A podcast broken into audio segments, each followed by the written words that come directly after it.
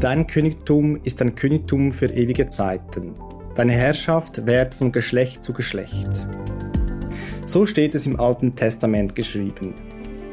Nein, Sie hören nicht die Bibelstunde, sondern Mitwisser in den Podcast der Volkshochschule Zürich. Bei mir zu Gast ist die Theologin Nancy Rahn. Sie hat ihre Dissertation über diesen Bibelvers geschrieben. Warum gerade dieser Ausschnitt, Frau Rahn? In dem Text geht es darum, eine Vorstellung auszubuchstabieren, die Vorstellung vom Königtum Gottes, von seinem Reich, die dann in der jüdischen und christlichen Tradition in der folgenden Zeit ganz wichtig wird. Das sieht man schon im Neuen Testament, aber auch in jüdischen Texten äh, aus der Antike. Und das hat mich interessiert, dem weiter nachzugehen, wie diese Idee entwickelt wird, sich transformiert. Und wohin transformiert sich dann diese Idee? Also man merkt in diesen Texten, dass mit diesem Bild vom Königtum Gottes Vorstellungen, Diskussionen ermöglicht werden, äh, wo Menschen sich darüber klar werden, welche Bedeutung hat Gottes Handeln als König für die gegenwärtige Welt, was kann man in Zukunft davon erhoffen, welche Bedeutungen hat es auch für das eigene Handeln. Also es wird so ein theologischer und anthropologischer Zentralbegriff eigentlich. Und dieser Text ist sozusagen eine Wegmarke auf dieser Traditionslinie. Und das ist dann in den Texten, in, in den verschiedenen Traditionen, äh, in ganz verschiedenen Gattungen, ähm, vor allem auch in Gebeten, in poetischen Texten einen wichtigen Stellenwert einnimmt. Dieser Vers hat dann also Bedeutung, nicht nur als Bibelvers, sondern auch in poetischen Texten.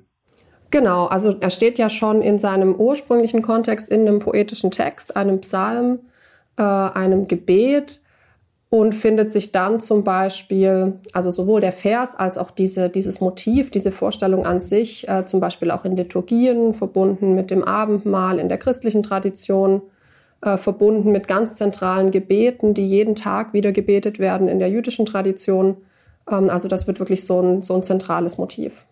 Am 17. Juni haben Sie eine Veranstaltung, einen Kurs an der Volkshochschule Zürich der trägt den Titel Menschenbilder des Alten Testaments. Geht es in diesem Kurs auch um das Königtum? Das muss ich mir noch überlegen, das ist eine gute Frage. Aber was man, glaube ich, sagen kann, ist ja, dass diese Bilder, diese Vorstellungen, diese Aussagen über Gott, die haben immer was mit den Menschen zu tun. Äh, und darum interessiert uns, wenn wir uns die alttestamentlichen und andere antike Texte angucken, nicht nur das, was über Gott gesagt wird, sondern eben auch das, was über den Menschen gesagt wird, implizit oder explizit. Und diese sehr verschiedenen, sehr vielfältigen Bilder vom Menschen, die sollen in diesem Kurs Platz finden. Und warum soll uns diese Gedankenwelt des Alten Testaments, das ja doch schon einige Jahre zurückliegt, heute noch interessieren? Oder was fasziniert Sie an diesem Thema? Also mich fasziniert zum einen der Aspekt des, des ganz anderen, auch des Fremden. Wir sind in unserer Kultur sehr stark geprägt von der griechisch-römischen Tradition, von ähm, griechischen Vorstellungen zum Menschenbild. Unsere modernen Vorstellungen von dem, was Menschsein heißt und bedeutet, unterscheiden sich in ganz vielerlei Hinsicht von den antiken alttestamentlichen Vorstellungen. Also einmal dieses fremde andere und dann eben doch wieder der Aspekt, dass es Gemeinsamkeiten gibt. Also es gibt natürlich große Fragen, die Menschen aller Zeiten beschäftigt haben. Zum Beispiel, warum müssen wir sterben? Was passiert nach dem Tod? Das wäre nur ein Beispiel von vielen.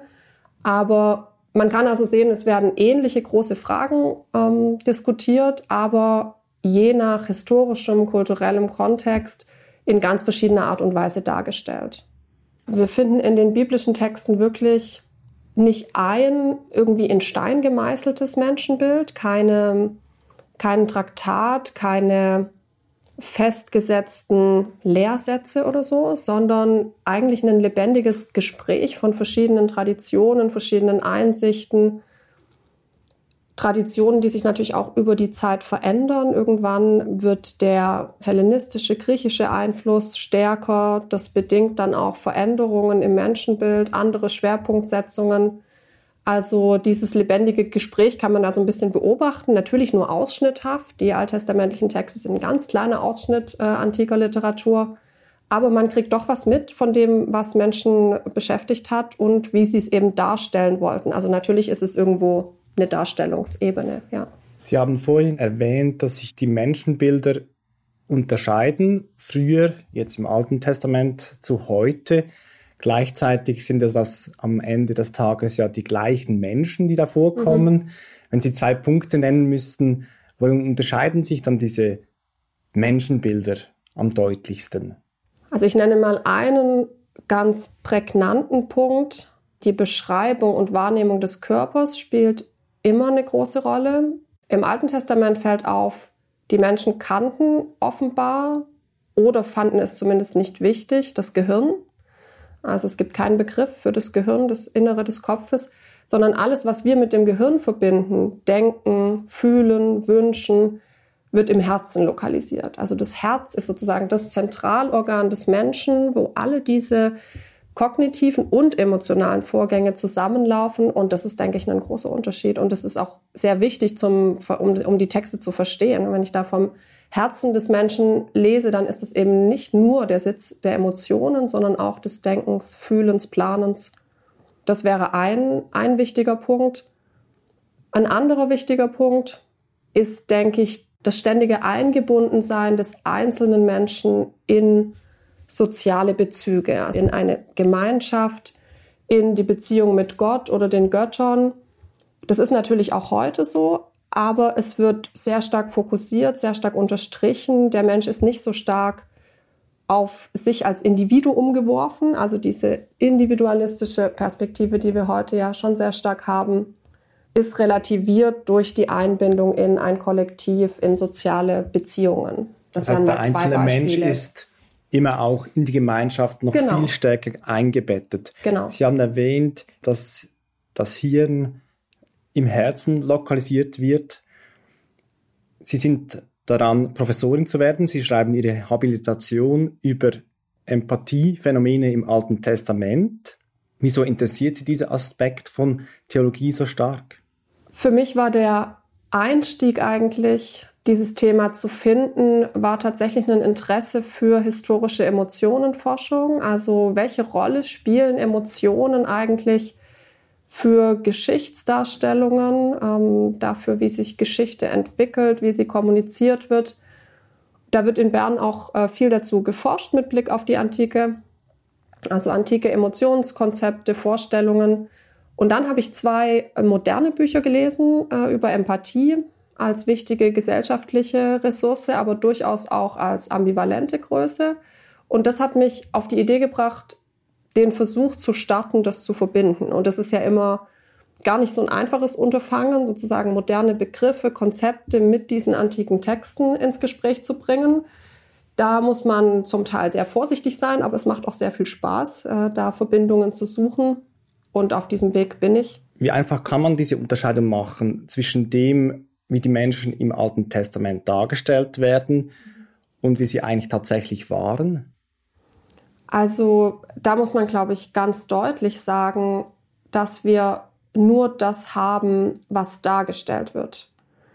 Also im Endeffekt ist dieser Schritt hinter die Texte, was haben die Menschen wirklich gefühlt, wirklich gedacht, das wäre immer eine Frage von Plausibilisierung, nichts, was wir irgendwie mit Sicherheit sagen können, sondern wir haben eben die literarischen oder auch ikonografischen Zeugnisse. Aber diese Texte wollen ja in ihrer Zeit, in der sie geschrieben, redigiert wurden, wollen ja etwas sagen zu den Menschen. Darum haben wir doch eine gewisse Chance, etwas darüber zu lernen, wie Menschen sich selbst verstanden haben, was ihnen wichtig war, wie sie verschiedene Emotionen verstanden haben. Und Sie sind ja durchaus auch der Überzeugung, dass das Alte Testament eine sinnliche Angelegenheit ist. Das stelle ich mir irgendwie merkwürdig vor. Gemeinhin hat man ja die Vorstellung, dass die Bibel, das Alte Testament ja eher so eine verstaubte, trockene Angelegenheit ist. Woran machen Sie das fest, dass das nicht so ist? Also die Sinne des Menschen spielen für das Alte Testament oder überhaupt für die biblischen Texte auf verschiedenen Ebenen eine Rolle. Es werden die Sinne der Menschen, die in diesen Texten beschrieben werden, thematisiert. Das Sehen, Hören, Schmecken. Und die Texte haben insofern einen sinnlichen Anspruch, an ihre Adressatinnen und Adressaten, als dass eben auch Texte ausgemalt werden ähm, in verschiedenen Farben, dass verschiedene Sinne der Adressaten, Adressatinnen angesprochen werden. Man kriegt etwas zu hören, zu sehen, zu riechen, natürlich nur im übertragenen Sinne. Also man äh, hat den, vielleicht dann doch den Geruch von alten, verstaubten Büchern in der Nase. Aber die Sinne werden angesprochen auf vielfältige Art und Weise. Schreiben Sie deshalb, dass das Alte Testament die Körper und die Sozialsphäre also der Körper und die Gemeinschaft des Menschen eigentlich zusammendenkt? Genau, das wäre nochmal ein Bezug zu dem Punkt, den ich vorhin genannt hatte, dass der Mensch immer eingebunden ist in ganz verschiedene Beziehungen. Und das sieht man zum Beispiel daran, wenn Menschen in Not sind in den alttestamentlichen Texten, also wenn ihre Not oder ihr Leiden beschrieben wird, dann passiert es oftmals auf diesen verschiedenen Ebenen. Also der Körper kann betroffen sein von Krankheiten, von Hunger, äh, von Entbehrung. Aber meistens betrifft es dann auch zugleich die Beziehungen nach außen. Also wenn der eigene Körper beeinflusst ist, beeinflusst es auch die Beziehungen zu den Menschen um einen herum und umgedreht kann die Ächtung in der Gemeinschaft, das Gemieden werden, kann dann unmittelbare körperliche Folgen haben. Also das wird ganz eng zusammengedacht. Also was für körperliche Folgen werden da beschrieben?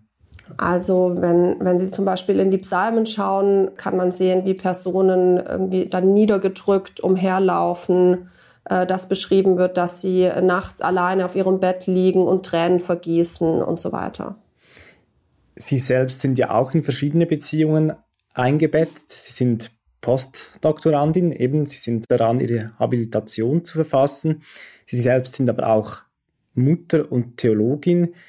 Wie geht das alles zusammen? Haben Sie selbst auch Zeit, Andacht zu halten? Ja, das ist eine gute Frage, die ich mir auch fast jeden Tag wieder stelle. Also manchmal platzt einem fast der Kopf bei den verschiedenen Rollen und Aufgaben. Ich würde sagen, inhaltlich geht es sehr gut zusammen. Also ich habe Freude an diesen Weltenwechseln immer wieder vom Schreibtisch in den Sandkasten oder umgedreht.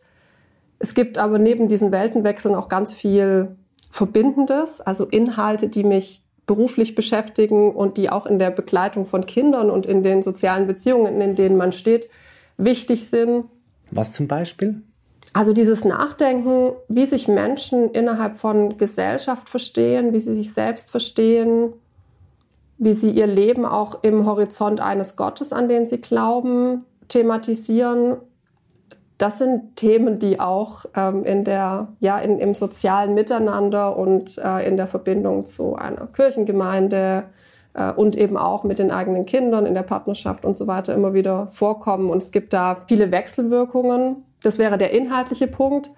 Strukturell, organisatorisch kommen wir natürlich wie, wie viele andere Eltern auch immer wieder äh, an unsere Grenzen und ähm, merken auch, dass ja, dass in unserer Gesellschaft noch viel passieren muss, damit es wirklich Vereinbarkeit und vor allem auch Gleichberechtigung äh, in diesen verschiedenen Aufgaben geben kann. Also so privilegiert wir sind, so sehr merkt man auch immer wieder, was sich noch tun muss, damit das wirklich irgendwie zusammengeht. Dass diese verschiedenen Sphären eben, die heute noch stark auseinandergehalten werden, also Familie, Beruf, mhm. Privatleben, dass das noch besser verschmelzen kann. Ja, ja, genau. Und auf die persönliche Andacht bin ich jetzt gar nicht eingegangen. Ja, also Zeit, äh, Zeit für mich selbst, das ist sicher das, was am, am kürzesten kommt. Aber ich ähm, äh, werde auch besser darin und lerne immer mehr, das zu finden und auch damit umzugehen, dass es mal mehr und mal weniger ist. Zum Beispiel in der Zugfahrt von Bern nach Zürich Ganz heute, genau. heute Morgen. Ganz genau. Um am Ende noch den Bogen zu machen zu Ihrer Veranstaltung, was dürfen die TeilnehmerInnen erwarten? Das ist natürlich ein Thema, dem man an einem Nachmittag nicht umfassend beikommt, aber mein Anliegen wäre es, dass die Teilnehmer, Teilnehmerinnen Grundlegendes erfahren über das, wie Menschsein im Alten Testament gedacht wird, dass sie einen Eindruck bekommen auch von der Vielfalt der Menschenbilder, also dass es eben nicht das eine Menschenbild ist, sondern ein ganz vielfältiger Bereich, äh, dass es da auch um kulturelle Kontakte und Austausch geht, um Entwicklungen. Und das wollen wir uns an ganz konkreten Texten und Bildern auch anschauen. Auch die Rezeptions- und Theologiegeschichte soll, ähm, soll eine Rolle spielen. Also wie wurde das in späteren Zeiten aufgenommen? Welche Linien wurden weiterverfolgt? Was eher nicht? Und die Fragen der Teilnehmenden sollen natürlich auch einen wichtigen Platz haben. Die Veranstaltung Menschenbilder des Alten Testaments findet am 17. Juni statt. Anmelden können Sie sich wie immer auf der Webseite der Volkshochschule Zürich oder folgen Sie dem Link in den Show Notes.